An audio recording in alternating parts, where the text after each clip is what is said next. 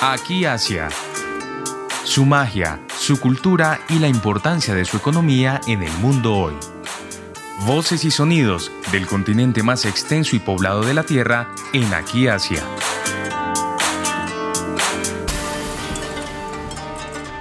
Buenos días, bienvenidos en la mañana de hoy en Javeriana Estéreo a otro espacio de Aquí Asia. Hoy nos conectamos nuevamente con personas, con historias que nos conectan a este gran continente asiático. En la mañana de hoy estamos con Ayako Nakata. Ella se encuentra en Medellín. Es descendiente de la primera inmigración japonesa al Valle del Cauca y además actualmente es la gerente administrativa de la Asociación Colombo-Japonesa. Nos cuenta que por más de 13 años. Así que con ella vamos a descubrir este mundo que definitivamente nos recuerda a ese Japón que vive aún en las entrañas de nuestra Colombia, que vive en nuestro país. Así que, eh, señora Ayako Nakata, bienvenida a este espacio de aquí Asia. La primera pregunta es sin duda que, por favor, nos cuente un poco acerca de esta historia de la migración japonesa. Sabemos, en previos programas tratamos este tema que hubo, entendemos, dos grandes flujos migratorios. que nos puede contar en particular de esta historia de la migración al Valle del Cauca? Bienvenida aquí Asia. Gracias, Rosa. Eh, gracias por esta invitación. Saludo pues a toda la, a toda la, eh, de eh, radio audiencia de su programa. Le comento que estoy en Cali, entonces desde Cali estoy aquí conectada y bueno, la historia de la inmigración japonesa tiene unos, digamos que unas eh, sutiles tintas novelescas y muy románticas porque es, eh, nace, digamos, a partir del libro María de Jorge Isaacs. Este libro, pues, es un libro, pues, de, eh, muy famoso en nuestro país y llega a manos de un japonés, un joven japonés que estudiaba en ese momento filología y él tiene ese libro en sus manos, está el libro eh, al parecer en español y pues él queda digamos que bastante encantado y fascinado con toda la historia de eh, Efraín y María y sobre todo de toda esta eh, descripción de los paisajes, que, hace Jorge Isaac del Valle del Cauca, de la Hacienda María, de sus alrededores. Entonces, a partir de allí hay una eh, ilusión de este joven llamado Yuzo Takeshima, quien empieza a, tomarse la tarea de conocer más Colombia, de conocer eh, el Valle del Cauca, y eh, pues en ese momento ya habían migraciones japonesas a otros países de Latinoamérica como Perú, Brasil, Argentina, México y este señor pues inicia todo eh, un proceso de querer vincularse con la oficina de ultramar, ¿sí? japonesa para conocer Colombia y mirar qué posibilidades había de que mm, familias japonesas inmigraran a, Colombia para un proyecto agrícola, ¿sí? trayendo un poco la tecnología, ya que el Valle del Cauca en ese momento eran eh, unos terrenos de grandes extensiones, pero eh, no eran explotados realmente. Había mucha ganadería, ¿sí? Eh, en ese momento pues había también muchas familias de clase alta, eran los grandes propietarios de estas tierras y no estaban explotadas, ¿sí? Eh, esto pues él logra hacer esta vinculación, logra eh, llegar a Colombia y en ese, en ese proceso, como en esa travesía, él encuentra tres amigos o tres jóvenes con los que se hace amigos y son ellos cuatro quienes viajan inicialmente y empiezan a trabajar con empresas eh, vallecaucanas, con empresas palmiranas, ¿sí? Para ver la posibilidad de esta, de esta, de este intercambio. No sé si continúo.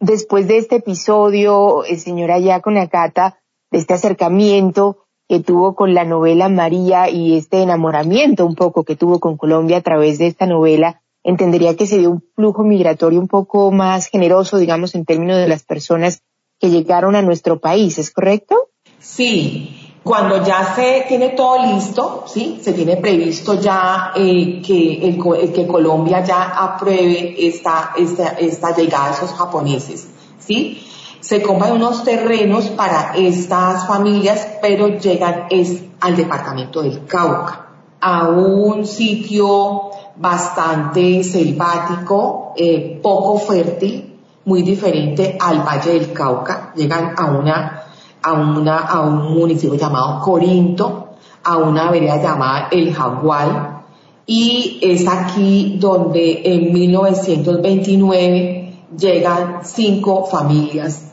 desde Japón, llega una desde Fukushima, que es eh, la familia materna, o sea, son los padres de mi mamá, la familia Nikaido. Llegan eh, la familia Emura, ¿sí? De la prefectura de Yamaguchi. Eh, y llegan también allí la familia Kuratomi, la familia Yoshioka, ¿sí? y ya eh, se comparte, se, se, conforman, digamos, estas cinco familias. También llega en ese momento el señor, Naka, el señor Nakamura, que también llega en esta, la familia Nakamura, en esta primera, en este primer viaje, pues obviamente se contactan, eh, hay alguna promoción dentro de Japón, que se necesitan gente, parejas, parejas jóvenes, agricultoras que quieran de pronto buscar un nuevo, un nuevo destino, pues Japón atravesaba en 1929 pues, por su primera, por una de sus recesiones grandes después de la Primera Guerra Mundial. Y entonces, pues para estas familias se hace pues como interesante, ¿no? Llegar y, viajar y buscar nuevos rumbos. Ya esas familias llegan y, y pues fue una, una decisión muy importante porque pues era un cambio de vida total, empezando por las condiciones geográficas, el idioma, ¿sí? Dejar, dejar de, lado sus padres, sus familias, y les toca bastante eh, duro porque pues tuvieron que adecuar el terreno, arrancar muchos árboles eh, de gran tamaño, ¿sí? Porque era un terreno muy selvático y de esta manera pues poder ellos tener sus, parcelas y también eh, poder construir sus casas, que pues eran casas eh, que en, 1920 pues se conocía era a materiales muy naturales, ¿no? El bareque, todo era digamos que de guadua, entonces estas cinco primeras familias son los primeros pioneros, ¿sí?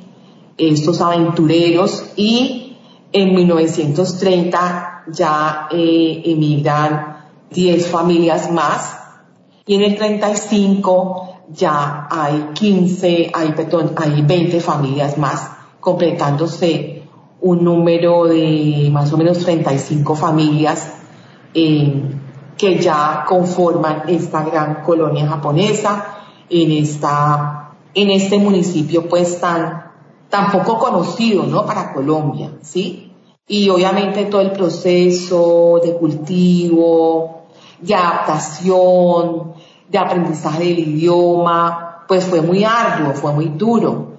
Algunos de estos matrimonios jóvenes, pues como mucha gente que viaja hacia Chile, España, Australia, pues quieren eh, probar, ¿sí? Probar y devolverse a los dos, tres, cinco años.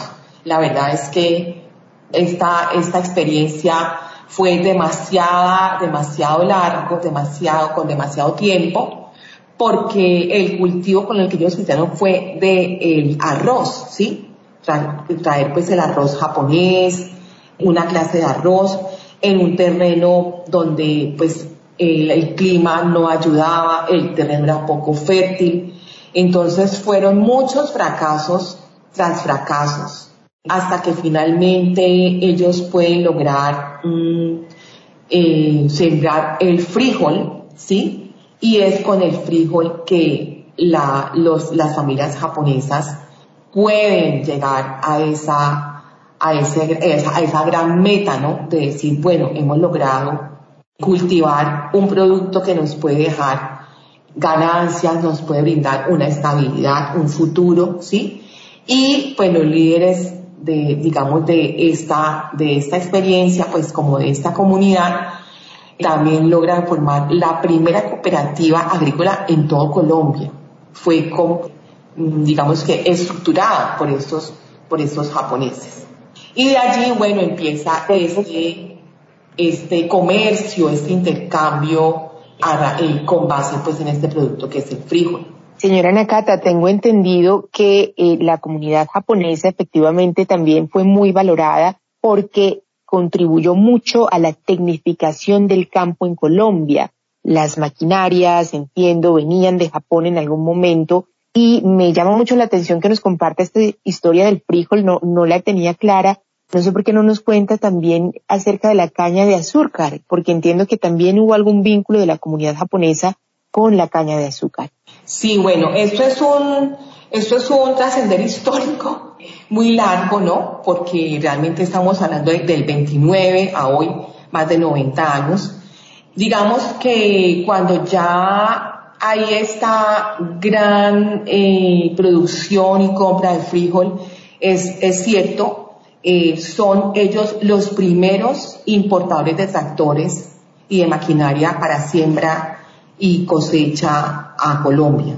Ellos se hacen merecedores de una visita oficial de, de un presidente, creo que era, no, no quiero pues aquí equivocarme, pero creo que fue el presidente Santos de esa época que los visitó, ¿sí? Y bueno, toda esta ola de, tecnología acá en el Cauca va llegando al Valle del Cauca. Ahora sí, ya ellos, la, eh, los japoneses se ganan un gran, una gran, un gran prestigio, una gran fama por su trabajo, su perseverancia, sus conocimientos técnicos, ese, ese, esa, ese impulso a la agricultura que ya el Valle del Cauca empieza ellos también a, querer salir de allá porque en este municipio no había escuelas, no había hospitales, ¿sí? Entonces ya ellos tienen también muchos hijos, ya han pasado eh, 20 años más o menos, ¿sí? Entonces es Palmira la ciudad más próxima y de mayor eh, progreso en ese momento en este, en este territorio, en esta área. Entonces es allí donde se trasladan esas familias buscando eh, colegios. La educación para los japoneses es supremamente importante. Desde el Jaguar tenían una escuela muy pequeña donde sus hijos iban a estudiar japonés. Entonces, por eso esa primera generación habla japonés, escribe en japonés, ¿sí? Y ya es, es su, su interés de que sus, sus hijos ya, ya han echado raíces, por supuesto, porque ya pueden, pueden visualizar un futuro aquí, una vida aquí. Entonces es por esa educación y la salud es que se trasladan a Palmira. Palmira se vuelve la cuna de la colonia japonesa en Colombia. La Feria de la Agricultura en ese momento tiene pues una gran importancia, el desfile de sus tractores, el mostrar su cultura, su, su, su ropa, ¿no? Entonces esto volca a Palmira como una ciudad muy, muy famosa en ese momento, años 50, años 60, y entonces eh, bueno, eh, se convierte pues en, en, el lugar de nacimiento de muchos de la segunda, tercera generación. Me incluyo pues yo allí, yo soy palmirana y ya hay un, ya hay un traslado de, ya querer formar una asociación, de que todas las familias puedan recogerse, reunirse en algún momento, hacer una escuela de japonés mucho más eh, organizada, ¿sí? Y es así pues como ya las décadas pues, más siguientes, 70, 80, esta asociación se convierte en, esta, en este lugar de encuentro, en este espacio de reunión y de transmisión también de la, de la, de la cultura, de las tradiciones. Y, y bueno, eh, ya mucha gente también se traslada hacia Cali, entonces ya Cali es capital del Valle del Cauca. Entonces es una historia eh, pues de, de muchos ires y venires y lo que comenta usted de la caña se da ya en la década de los, eh, a finales de los, a inicios de los 90 más o menos, donde ya los productos que ellos sembraban, que eran ya la soya, el sorgo, el maíz, ¿sí? Ya son productos que el gobierno de Gaviria hace una apertura económica para que estos productos sean importados, ¿sí? Lo cual entonces va a abaratar mucho la producción interna, ¿sí? Y encarecer también todo lo que son los insumos eh, de siembra, de cultivo, insumos químicos, ¿sí? Fertilizantes. Entonces, hay un traslado, ¿sí? Casi que obligatorio y de mucho duelo para muchas, muchos agricultores, ¿sí? De, de pasar a este cultivo tan bonito de estas oleaginosas que tienen un, un, un ritual muy parecido al, al Japón, ¿sí? Al, cultivos en Japón, donde hay una siembra, ¿sí? Hay una cosecha, ¿sí? Entonces, viven un duelo, la verdad, de, de, ese traslado obligatorio a la caña de azúcar, porque ya no es rentable sembrar esto, estos productos y tampoco vender hospitales traen importados de Bolivia, de Filipinas, de otros países, de México, a uno a un precio muchísimo menor y pues eh, es por eso que ya como en todo el Valle del Cauca empieza a haber este, esta transición a la caña de azúcar dentro de, dentro de la gente que, que trabaja en la agricultura. Muy importante el aporte siento que hizo esta comunidad de japoneses. Nos mencionaba el caso de que crearon la primera cooperativa agrícola en Colombia, por ejemplo, que considero que es un factor para destacar. La comunidad hoy, ¿qué hace? Yo entiendo que también hay personas que siguen vinculadas con el trabajo del campo, con el trabajo agrícola, eh, digamos que siguiendo un poco los pasos de su historia, pero ¿qué más podemos encontrar en esta comunidad japonesa de Cali? Sí, eh, esta herencia cultural y de, y de profesión de agricultores pues continúa, ¿sí? Sin embargo, eh, generaciones más actuales pues ya estudian profesiones afines a, ellos, ¿no? A sus deseos, a sus, a sus gustos y encontramos pues una eh, gran variedad de profesionales en el área de la salud, ingenierías, pues tenemos muchos médicos, ¿sí? Ingenieros industriales, economistas, abogados, odontólogos, psicólogos, diseñadores industriales, gráficos, en fin. También encontramos pues eh, familias o, o que han apostado a sus emprendimientos, entonces tenemos restaurantes, otros están vinculados a empresas importantes de la región o trabajan también eh, en otras ciudades, en otros países. Entonces, se va, se va diversificando eh, esta comunidad que está como tan aglutinada, ¿sí? En, en los años que inició, ya va, ya se va eh, viendo pues una migración también por eh, sueños, estudios, profesiones. Entonces, pues enriquecen también pues todo este bagaje cultural que teníamos, esta herencia, ¿sí? Sin embargo, como le comento, pues mucha gente sigue eh, trabajando sus tierras.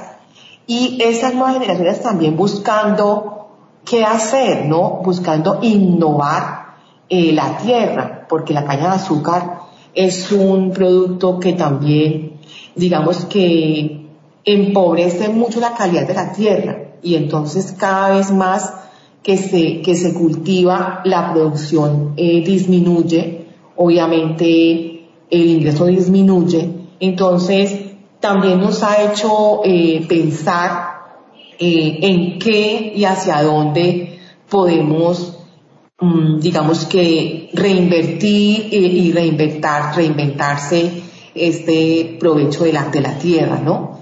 Entonces, hemos tratado de buscar, pues, apoyos, ¿no? Oficiales, gubernamentales, también de la empresa privada, buscando que como esa cooperativa grande que se formó en un principio y que llevó a que se importara maquinaria hasta de, de, construcción, ¿no?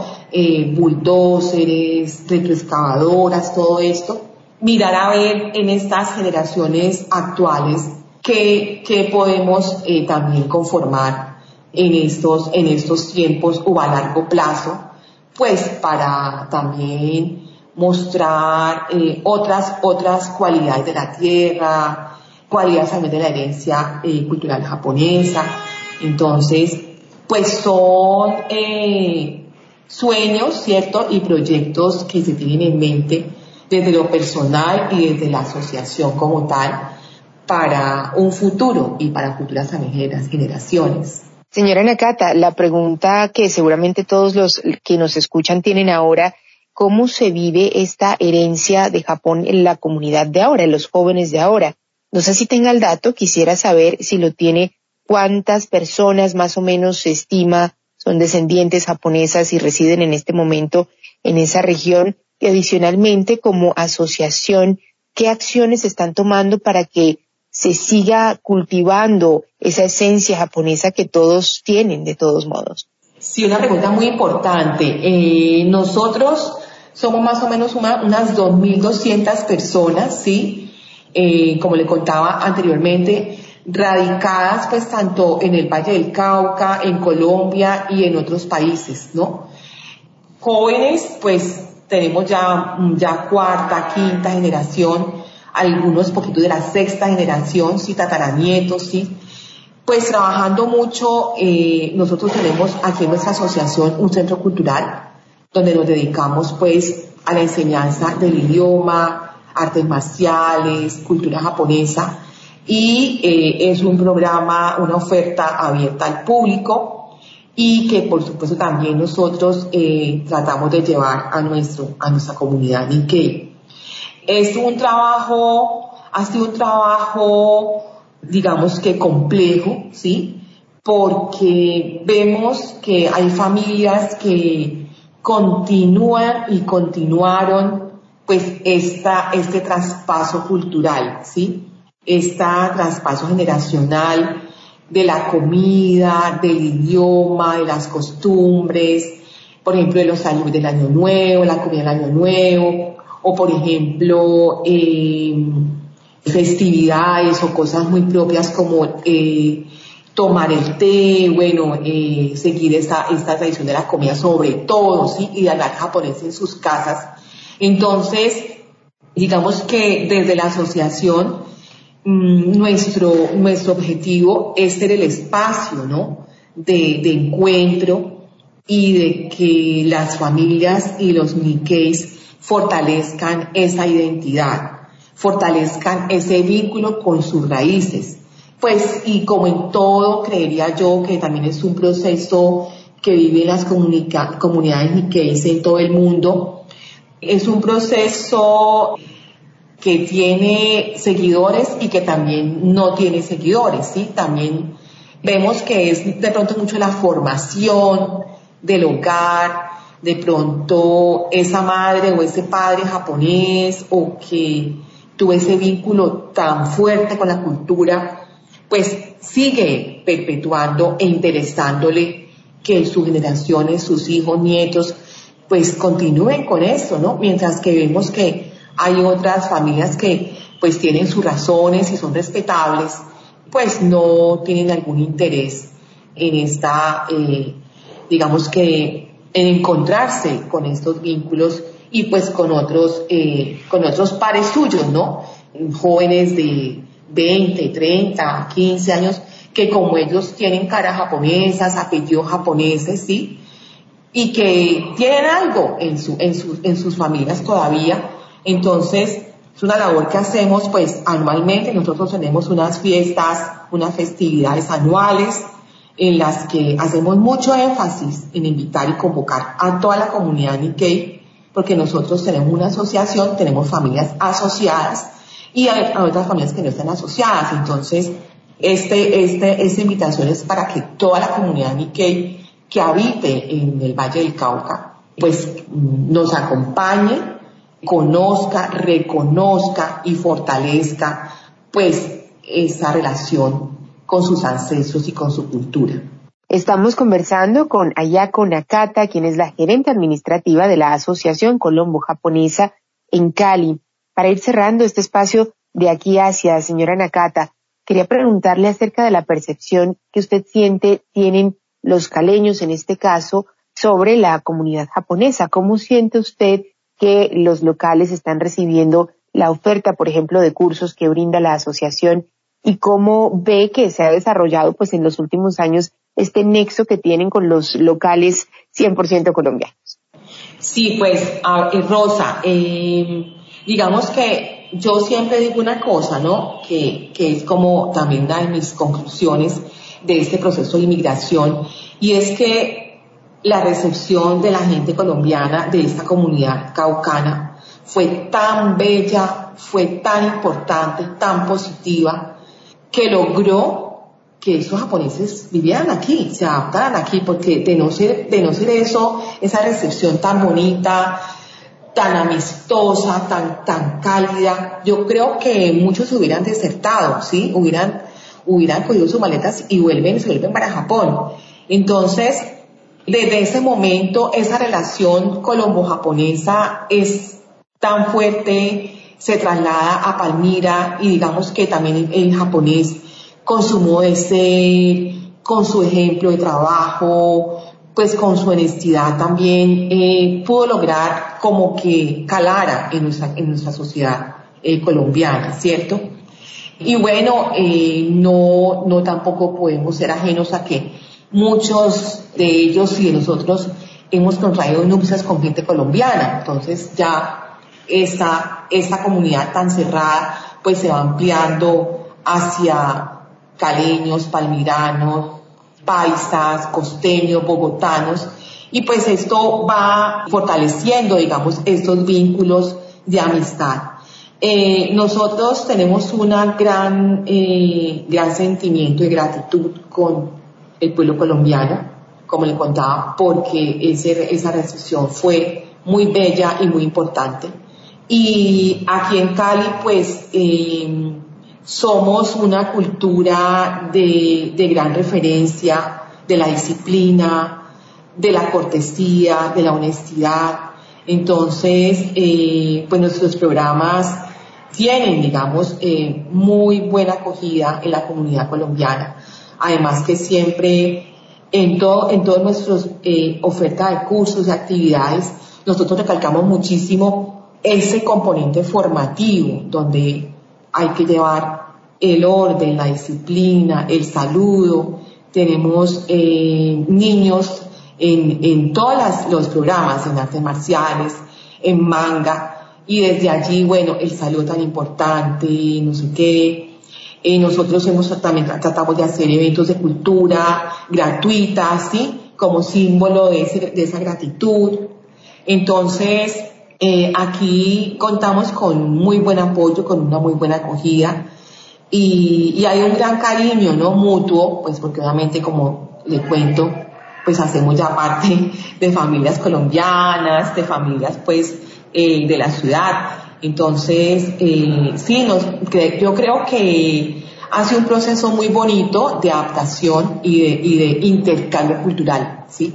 Que hemos aprendido de la gente de Colombia, la gente de Cali, pues eh, bailamos salsa también, comemos empanadas, comemos plátano, tostadas de plátano, sancocho y a su vez pues también tenemos todavía toda esta herencia la cultura japonesa. Para ponerle punto final a este espacio de aquí hacia, siempre lo hacemos con música. Me decía usted que le gusta un género musical que es enka.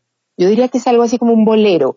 Eh, si lo ponemos en nuestros términos eh, colombianos, me contaba acerca de un tema musical que le gusta. ¿Cuál es para que lo escuchen nuestros oyentes? Sí, yo creo que es porque mi papá, eh, que era 100% japonés, le encantaba el karaoke y le encantaba la música enka, que como dice usted es una música de boleros, de cantarle pues al amor, al despecho, a la familia en esas tonadas de shamisen, de, de flauta, de esos ritmos tan japoneses.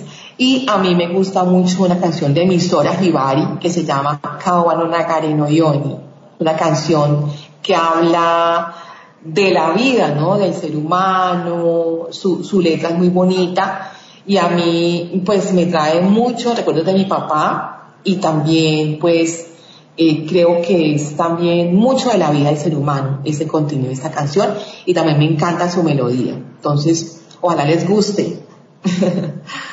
Seguramente vamos a escuchar entonces este tema musical del género enka japonés.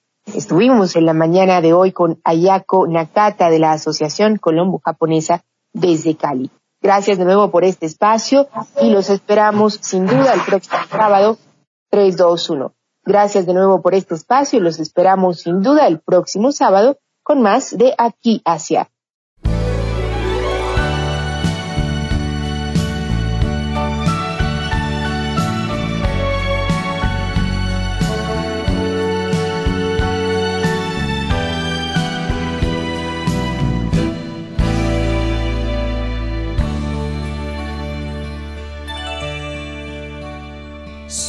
ず知らず歩いてきた細く長いこの道振り返れば遥か遠くふるさとが見えるでこぼこ道や曲がりくねった道。地図さえない。それもまた人生。